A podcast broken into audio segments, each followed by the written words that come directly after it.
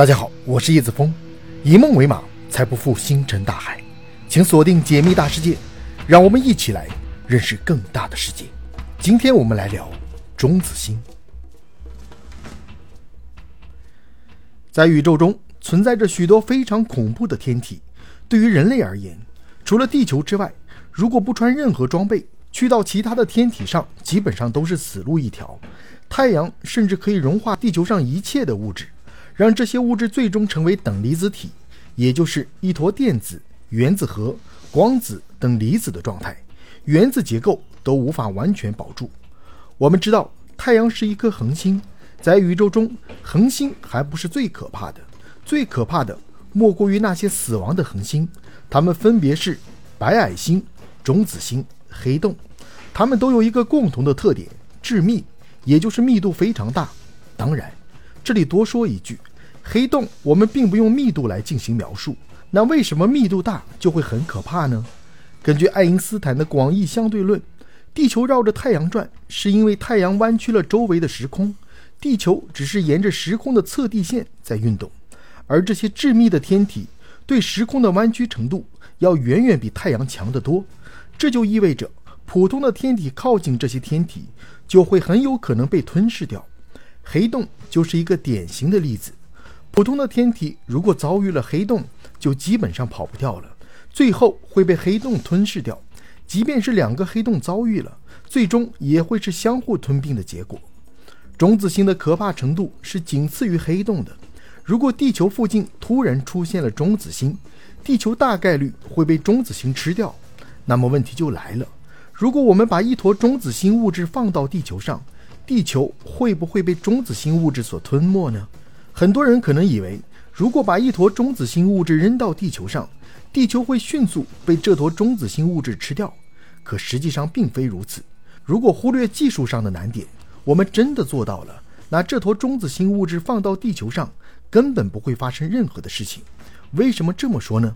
这其实需要从中子星怎么来的说起。在宇宙中有行星和恒星，它们之间最大的差别在于质量。一般来说，恒星的质量要远比行星大得多。就拿太阳系来说，太阳的质量占据了整个太阳系总质量的百分之九十九点八六，剩余的天体，包括八大行星加起来的质量，才占整个太阳系总质量的百分之零点二三。由于恒星的质量特别大，因此自身的引力也超级大，这时候就会挤压自身，使得内部温度急剧上升。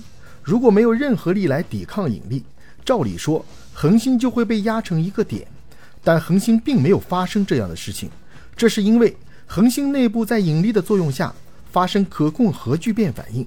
由于氢元素的核聚变反应门槛最低，因此先进行的是氢原子核的核聚变反应，生成物是氦原子核。当氢原子核烧完后，只要恒星的质量足够大，就会触发氦原子核的核聚变反应，生成碳原子核和氧原子核。我们会发现，这是朝着元素周期表中原子序数变大的方向在进行。只要恒星的质量足够大，就可以一直让反应进行下去，一直到铁元素。铁原子核是所有原子核当中最稳定的，要触发它的核聚变反应特别难。这是因为铁原子核的比结合能特别大。不过，只要质量足够大，就能够触发铁原子核的核聚变反应。这个反应非常迅速，在这个过程中。会发生超新星爆炸，亮度堪比星系的亮度。超新星爆炸后，恒星还会留下一个核，这个核的质量一般来说是非常大，会在引力的作用下收缩。但这个时候已经没法触发核聚变反应来抵抗引力的作用了。不过，由于电子属于费米子，费米子之间不能占据同样的量子态，这是物质保证体积的前提。这就要求电子要好好的排排坐，而不能重叠在一起。电子的特性可以产生电子简并压力来抵抗引力，但由于引力太大，此时的电子也会被压到原子核内，并且电子和质子反应成中子，而中子也是费米子，也存在着中子简并压。